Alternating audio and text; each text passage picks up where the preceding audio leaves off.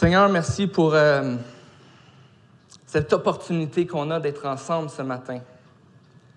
Merci parce que euh, on peut être ensemble ici, on peut être dans la joie, on peut être dans la tristesse, on peut être, euh, on peut être en train de vivre des bons moments ou des moments difficiles, mais on peut être ici, ensemble, et on est une famille, Seigneur.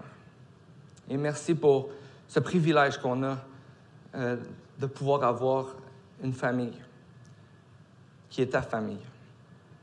Ce matin, on veut prendre le temps euh, de prier pour, euh, pour Sergei, pour sa santé, que tu puisses vraiment être avec lui, lui donner des forces renouvelées.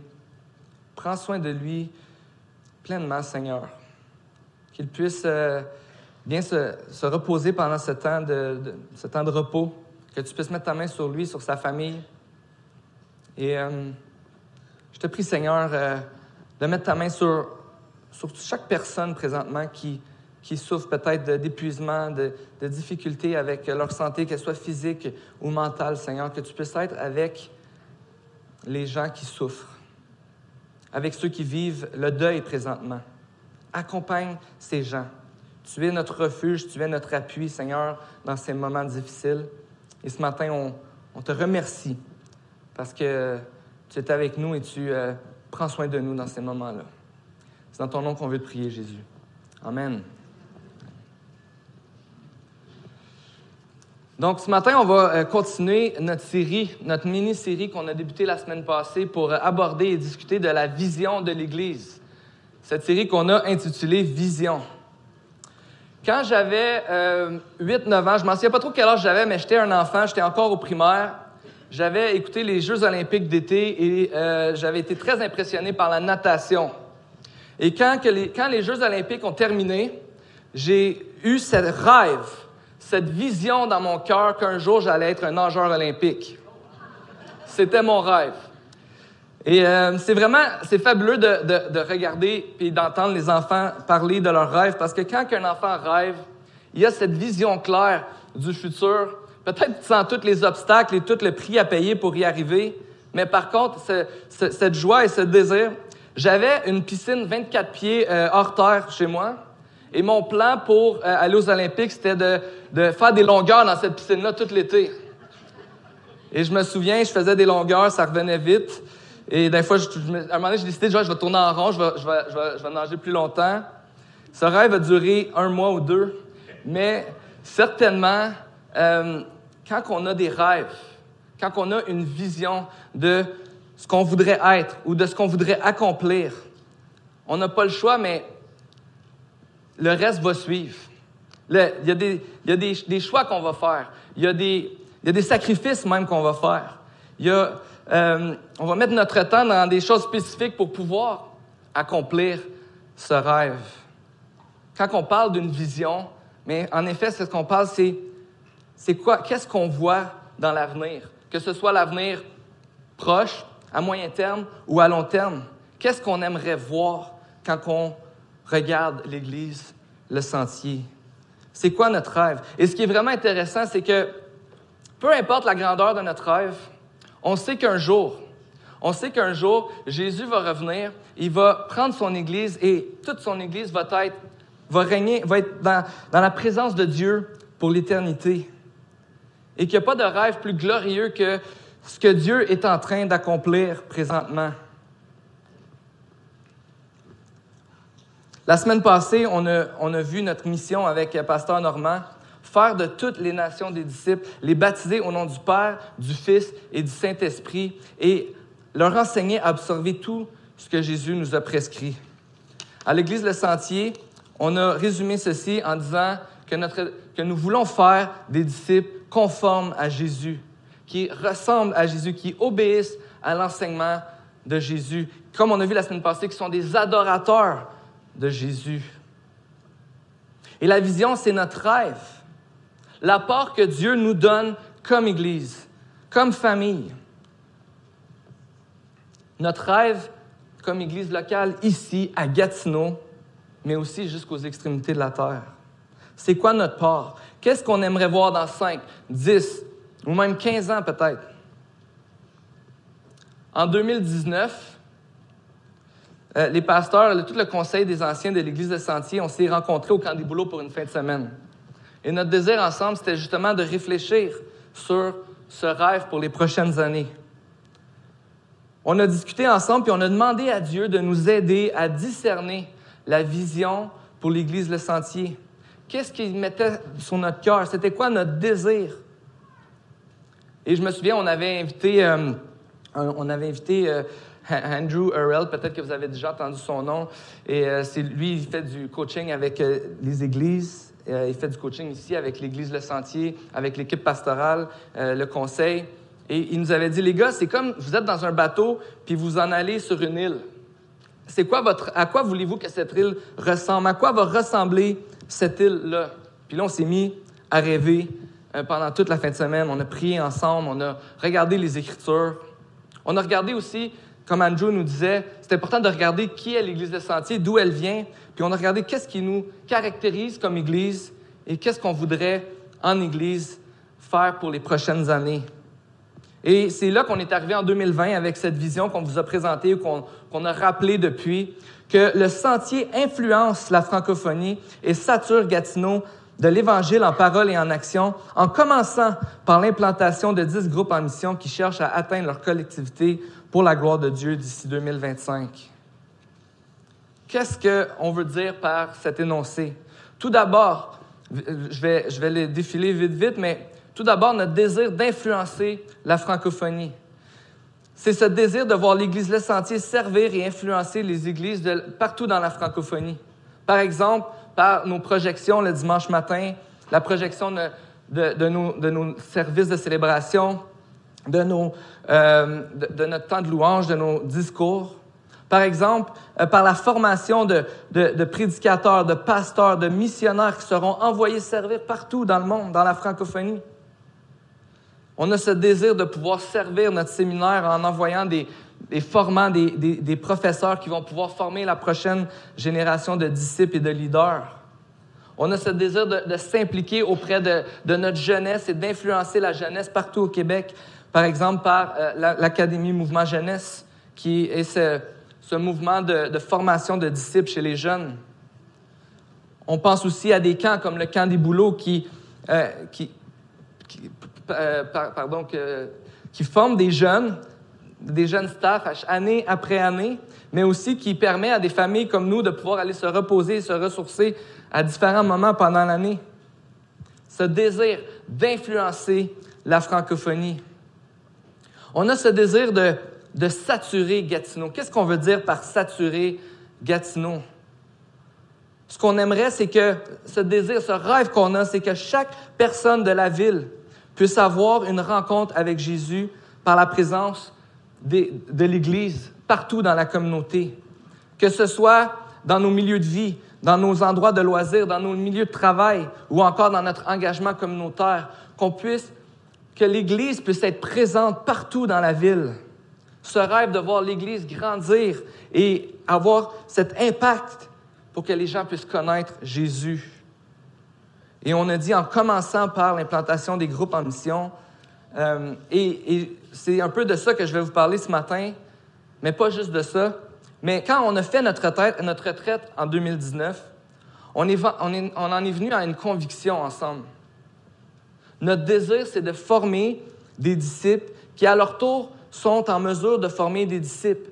Mais plus que ça, on a eu cette conviction commune que c'est dans le contexte de la mission que Dieu nous demande de former des disciples.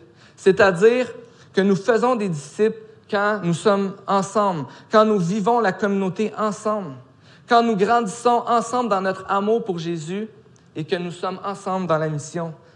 Donc la mission de Dieu de faire des disciples s'accomplit dans la vie de tous les jours, à, notre travail, dans notre quartier, dans nos endroits de loisirs et dans notre engagement communautaire.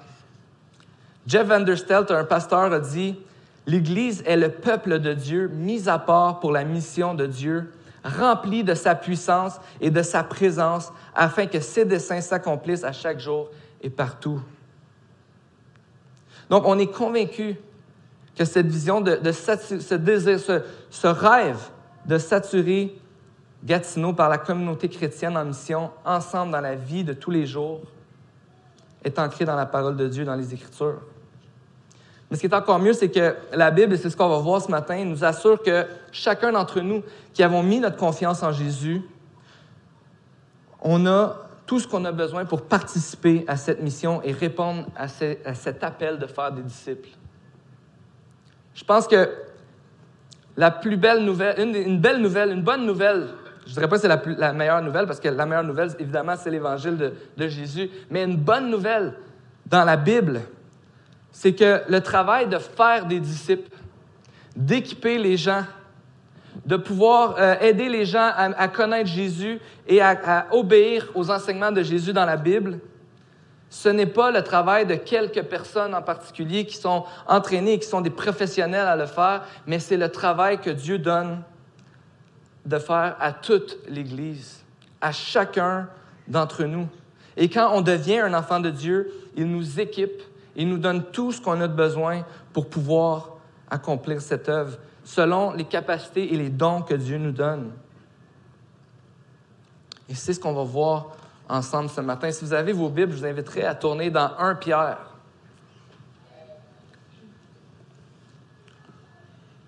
1 Pierre au chapitre 2.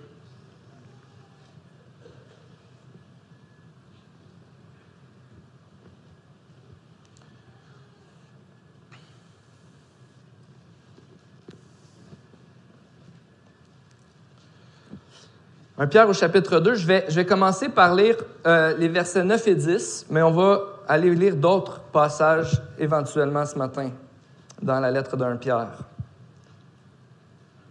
Les versets 9, il dit, Pierre s'adresse à l'Église et dit, Vous, au contraire, vous êtes un peuple choisi, des prêtres royaux, une nation, une nation sainte, un peuple racheté afin de proclamer les louanges de celui qui vous a appelé des ténèbres à sa merveilleuse lumière.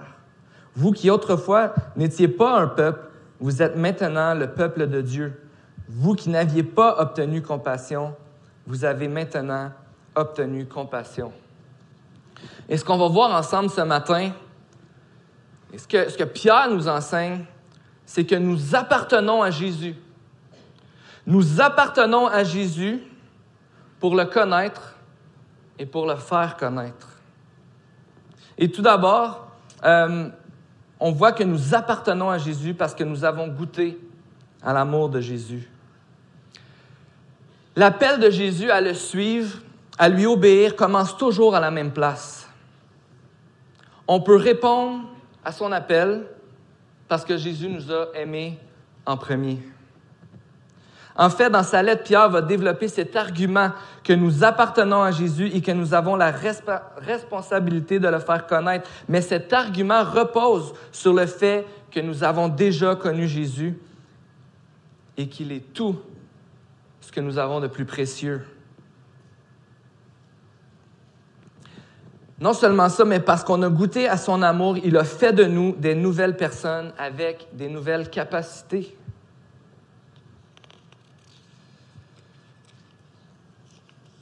On peut le lire ici dans, au verset 10. Vous qui autrefois n'étiez pas un peuple, vous êtes maintenant le peuple de Dieu. Vous qui n'aviez pas obtenu compassion, vous avez maintenant obtenu compassion. Vous avez obtenu la compassion de Dieu.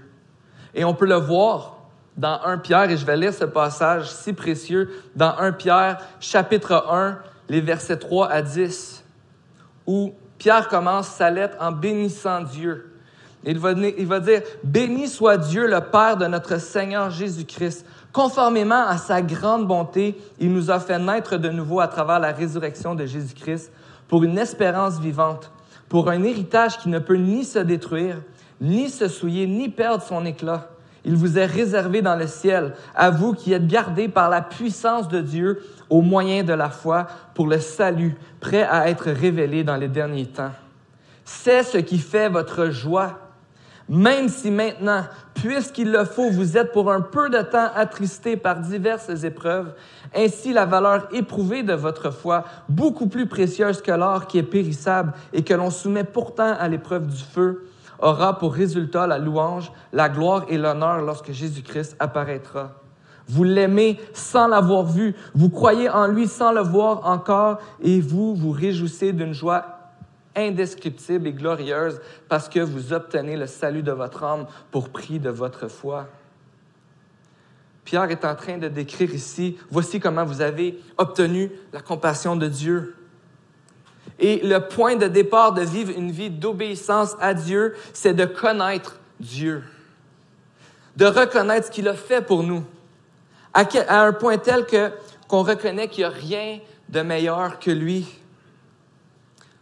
En d'autres mots, c'est quand on réalise et qu'on confesse, qu'on affirme que Jésus est notre joie, que Jésus est meilleur que tout, que Jésus est plus grand que tout, malgré l'épreuve, malgré les tentations, malgré les temps difficiles de nos vies, Jésus est ce que j'ai de meilleur. C'est quand on est capable de faire cette affirmation dans notre cœur que Jésus est notre joie, qu'on est disposé à écouter ce que Dieu nous demande. C'est alors qu'on était perdu sans Dieu, peut-être même rebelle, c'est-à-dire qu'on ne connaissait pas Dieu ou on ne voulait pas obéir à Dieu.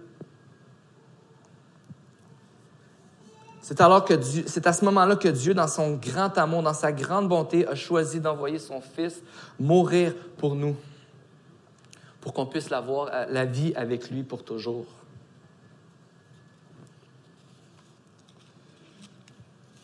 C'est vraiment une bonne question à se poser. Est-ce que Jésus est ta joie présentement? Est-ce que Jésus est ton bien le plus précieux?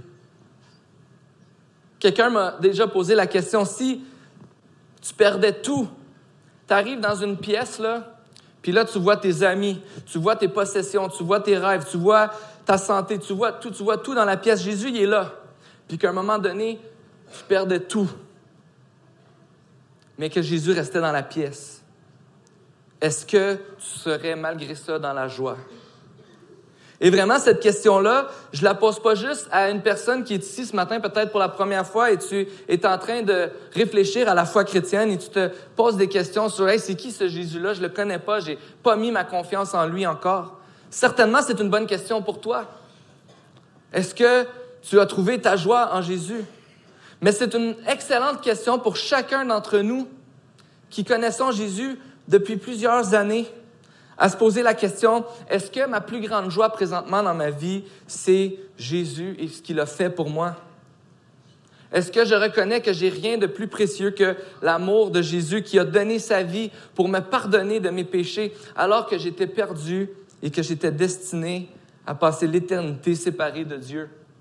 Et que Dieu me donne envoie son Fils Jésus mourir pour que je puisse avoir le pardon de mes péchés et pouvoir vivre une vie avec lui.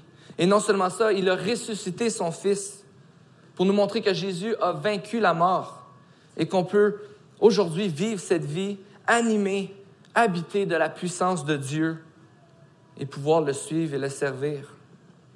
C'est une question vraiment pour chacun d'entre nous. Parce que c'est peut-être le combat de notre vie, de la vie avec Jésus, de constamment demander à Jésus d'être la joie de notre cœur. De se rappeler que, oh, en ce moment, si Jésus n'est pas la joie dans mon cœur, si Jésus n'est pas ce que j'ai de plus précieux, eh bien, c'est parce que je suis en train de croire qu'il y a quelque chose de meilleur que Jésus qui peut me, me donner de la joie, qui peut me donner de l'espoir. On a besoin de se rappeler à chaque jour que Jésus a fait plus pour nous que n'importe qui et n'importe quoi. Jésus est notre joie dans laquelle on met notre espoir. Ce qui fait notre joie, et c'est ce que, ce que Pierre dit ici, ce qui fait notre joie, c'est cet espoir qu'on va vivre pour toujours avec lui, qu'on va goûter à ce salut de participer dans la présence de Dieu pour l'éternité, pour toujours. Et, c'est là que Pierre, même ici dans un Pierre où il va remettre notre vie en perspective, peut-être que vous souffrez pour un peu de temps, mais à cause de ce que Jésus a fait pour vous, à cause de ce salut qu'il vous donne, il vous promet l'éternité avec lui pour toujours. L'éternité, c'est long, longtemps en comparé de la vie qu'on vit ici sur terre. Et c'est pas pour enlever de la valeur à la vie qu'on vit ici sur Terre, mais c'est pour lui donner de la perspective qu'on peut vivre maintenant à la lumière de cette libération, de cette éternité avec Dieu où il n'y aura plus de souffrance, où il n'y aura plus de, de, de, relations brisées. Ce qui fait notre joie, c'est cette certitude que Jésus est avec nous, comme le euh, Pasteur Normand nous a rappelé la semaine passée, aujourd'hui et juste que dans l'éternité fait notre joie, c'est qu'on peut avoir un regard différent de la vie, un regard qui ne dépend pas des circonstances. Ce qui est intéressant avec cet espoir que Jésus nous donne, c'est qu'elle est plus certaine qu'aucun autre espoir qu'on pourrait avoir. Et ici, Pierre s'adresse à des gens qui ont de la joie, mais dans la souffrance. On peut voir dans un Pierre que il y a des gens qui ont des mariages difficiles. On peut voir que les autorités sont contre eux, qu'ils sont maltraités par leurs proches autour d'eux. Pierre va même prendre cet, exemple de dire que euh, vous êtes mis à l'épreuve du feu comme on fait brûler de l'or. Vous êtes en train de passer l'épreuve du feu, vous êtes en train de souffrir. Mais vous êtes dans la joie. Mais vous êtes dans la joie à cause de ce que Jésus a fait. L'espoir en Jésus a permis à des gens de, de sourire devant la maladie, d'avoir un espoir de, en quelque sorte, se réjouir, même quand un être cher est décédé, à savoir que cette personne-là allait passer l'éternité avec Dieu. A permis de servir Dieu malgré des circonstances, de vie difficiles. Peut-être que vous avez déjà entendu parler euh, de l'histoire de, de Joni Erickson Tada, qui à 17 ans, c'était une jeune fille très active. Son père avait été même aux Jeux olympiques. Une jeune fille très active qui faisait beaucoup de sport et à 17 ans, elle a plongé dans un lac et n'avait pas remarqué que c'était peu profond et elle est quadraplégique depuis ce temps. Et elle a passé sa vie, malgré la dépression, malgré des temps difficiles qu'elle a vécu dans sa vie, malgré la souffrance physique et mentale mais elle a passé sa vie avec cette joie de servir son Sauveur, malgré la difficulté. Cet espoir que, que Dieu nous donne nous permet de servir Dieu et d'écouter ce qu'il nous demande. Parce qu'on n'a pas besoin de passer notre vie à chercher notre espoir dans quelque chose d'autre. Mais à la place, on peut passer notre vie à vivre selon la réalité de cet espoir que Dieu nous donne. C'est-à-dire aimer les gens autour de nous, de pouvoir prendre soin des autres, de pouvoir chercher à nous rapprocher de Dieu malgré les moments difficiles et les circonstances parfois où on n'a pas de réponse à nos questions. C'est donc avec ce fondement, c'est-à-dire l'œuvre de Jésus à la croix et l'espoir qui l'accompagne, qu'on peut répondre à l'appel de Dieu de le servir et de le faire connaître.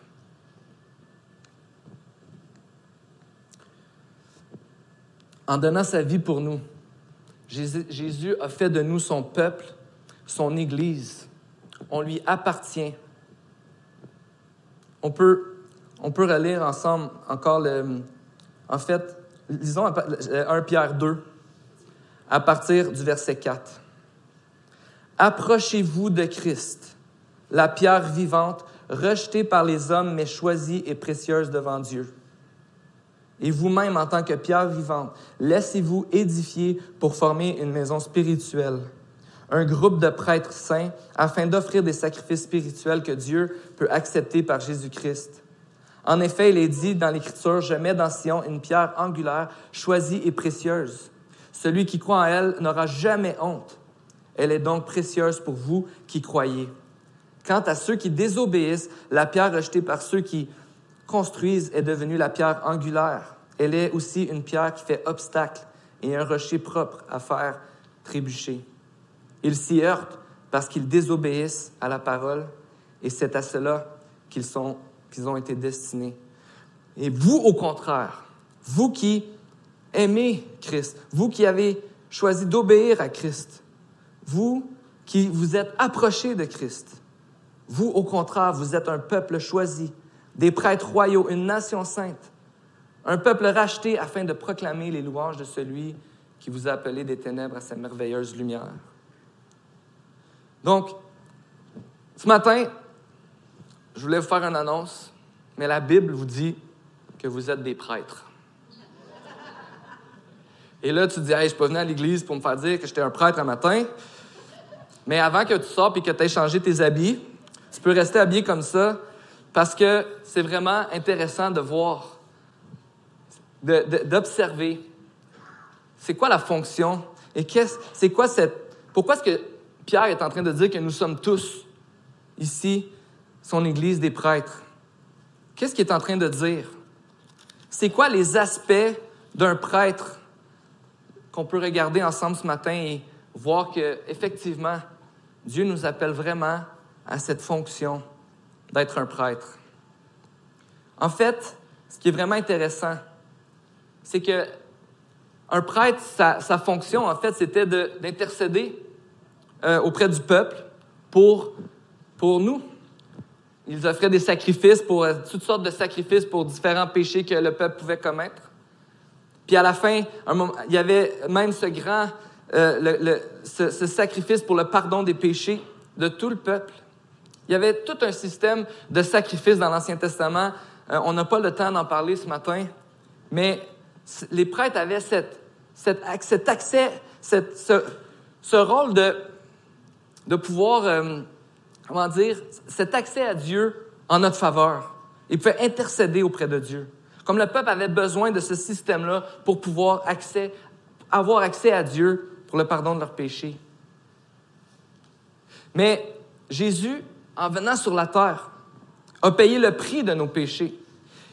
En fait, dans Hébreu 10, et on n'ira pas le voir ce matin, mais ceux qui prennent des notes, si vous voulez noter, dans Hébreu 10, 10, 14, on voit que Jésus, en fait, c'était, a fait le sacrifice ultime pour le pardon des péchés. Puis qu'à partir de ce sacrifice-là, on n'avait plus besoin d'aller voir un prêtre pour faire des sacrifices. Parce qu'on avait seulement besoin d'aller à Jésus. Mais ce qui est encore plus intéressant, c'est que quand on va à Jésus, on a maintenant accès à la présence de Dieu. Pour nous aujourd'hui, qui sommes ici à l'Église, d'avoir accès à la présence de Dieu, peut-être que ce matin, tu es comme, ouais, je sais pas trop comment parler à Dieu, je sais pas trop quoi lui dire. Peut-être que ce matin, tu es ici puis tu dis, j'ai comme honte d'aller parler avec Dieu, je sais pas comment euh, je vais faire ça. Mais en général, on sait qu'on euh, on peut aller vers Dieu. On sait qu'on a accès à Dieu. Et ça, c'est un privilège, frères et sœurs. C'est un privilège qu'on a que Jésus est mort et une fois pour toutes, il a mis fin à tous les sacrifices parce qu'il a pardonné tous les péchés du monde. Pour ceux qui allaient croire en Jésus, le pardon des péchés était accessible. On n'a pas besoin d'un autre intermédiaire que Jésus lui-même qui intercède pour nous auprès de Dieu en disant, Hey, lui, je suis mort, j'ai pardonné ses péchés, je suis mort pour lui. Et cet accès-là auprès de Dieu nous permet même de pouvoir maintenant parler avec Dieu, de pouvoir aller à Dieu. Puis même la Bible nous dit, ben si tu as honte, si tu as péché, si tu as quelque chose à te reprocher, tu vis de la culpabilité, c'est quoi que tu as besoin de faire? Va à Dieu. Demande pardon à Dieu et il va te pardonner. La Bible nous donne toute cette, cette bénédiction que nous avons de pouvoir participer dans la présence de Dieu. On a cette possibilité-là de connaître Dieu et de se rapprocher de Dieu. Quand Pierre 2,4 dit Approchez-vous de Christ, c'est pas à prendre à la légère. C'est tout un privilège que Dieu nous a donné de pouvoir aller vers lui, de pouvoir nous approcher de lui de pouvoir parler avec Dieu, de pouvoir lire les Écritures et comprendre sa parole, de pouvoir euh, demander pardon pour nos péchés. On n'est pas des prêtres comme qui a besoin de faire des sacrifices, inquiétez-vous pas. Mais en même temps, pas des sacrifices comme dans l'Ancien Testament, mais les sacrifices qu'il nous demande de faire maintenant, c'est notre vie, c'est nos actions, c'est nos paroles. C'est comme, comme Pasteur Normand a dit la semaine passée, c'est notre cœur d'adorer d'adorateurs, d'être des adorateurs de Dieu qui obéissent à Dieu par notre conduite et par nos paroles. C'est de chercher à obéir à Dieu dans tout ce qu'on fait. et dans tout ce qu'on est. On a accès à Dieu. Non, seulement cet accès à Dieu-là est un privilège,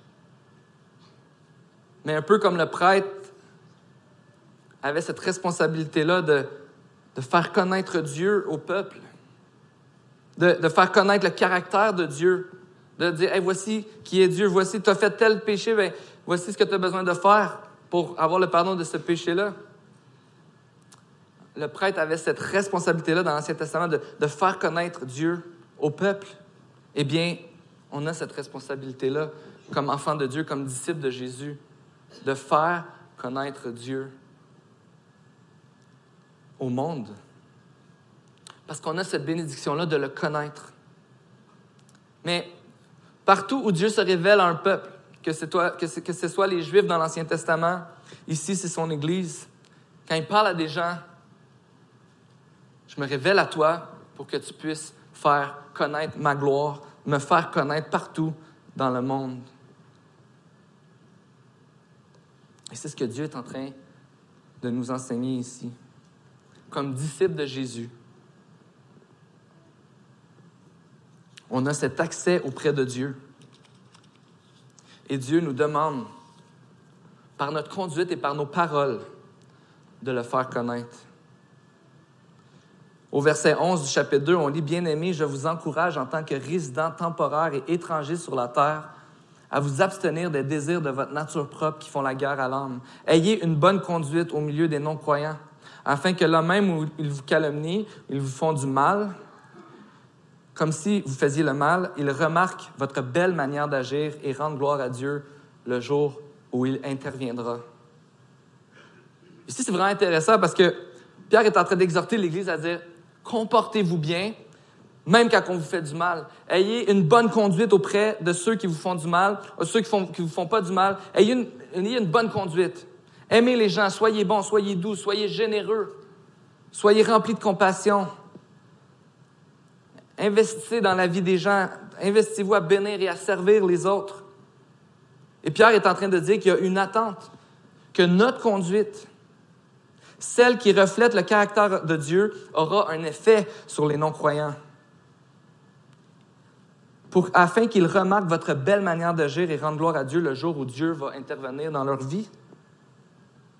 Dieu nous appelle à être des prêtres, de faire connaître Dieu dans son caractère par nos actions et par nos paroles.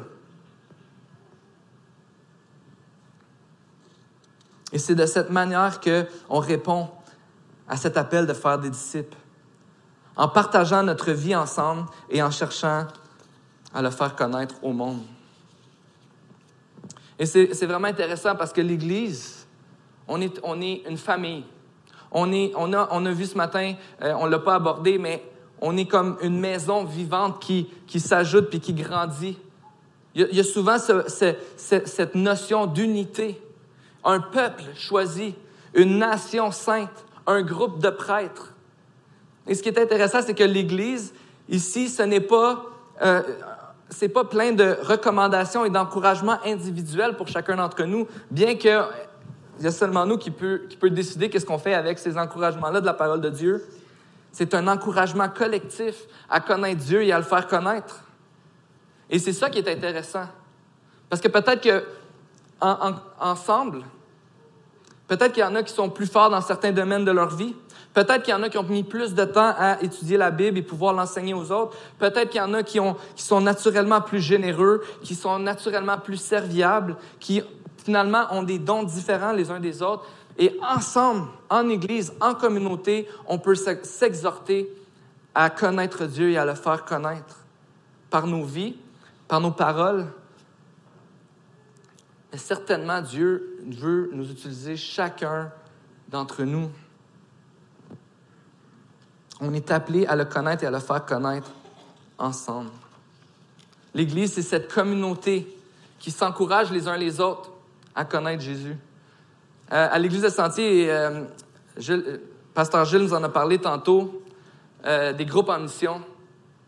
Mais il y a toutes sortes de groupes, des, des groupes de personnes, que ce soit des, auprès des jeunes, auprès des, des, femmes, auprès des hommes, des groupes qui se rencontrent dans les maisons. Il y a toutes sortes de groupes à l'Église qui se réunissent et qui vivent cette communauté-là ensemble. Et notre désir vraiment, c'est qu'on puisse justement être, en quelque sorte, des prêtres les uns pour les autres, c'est-à-dire pouvoir partager cette proximité et cet accès-là qu'on a avec Dieu et de pouvoir faire connaître Dieu les uns aux autres. Qu'on puisse s'encourager. J'ai toujours dit euh, dans les groupes maison, dans les, groupes en mission, euh, même, à la jeunesse, quand j'étais à la jeunesse, euh, quand il y avait des jeunes qui voulaient servir et s'impliquer, qu'on n'a pas besoin d'avoir un titre de leader de groupe ou de, de leader jeunesse pour s'investir et de servir Dieu là où on est. Parce que quand on est ensemble, autour d'une table, en train de partager puis en train d'étudier la Bible, puis qu'on participe, peut-être que ce soir-là, on va participer par notre écoute, peut-être qu'on va participer par un témoignage ou par un commentaire ou par une prière, mais on est en train de participer ensemble à connaître Jésus et à le faire connaître les uns aux autres, et on est en train de servir Dieu les uns les autres. Et c'est vraiment ce désir-là qu'on a. Quand on parle des groupes en mission, on parle de ce désir de bâtir des communautés qui vont, qui vont apprendre à vivre cette vie ensemble, de connaître Jésus et de le faire connaître. Et on a trois aspects dans nos groupes qu'on essaie de constamment rappeler, de se rappeler les uns aux autres. C'est qu'on veut grandir ensemble dans l'Évangile, donc à connaître Jésus, à, grandir dans son amour et ce qu'il a fait pour nous s'encourager les uns les autres à grandir dans l'Évangile.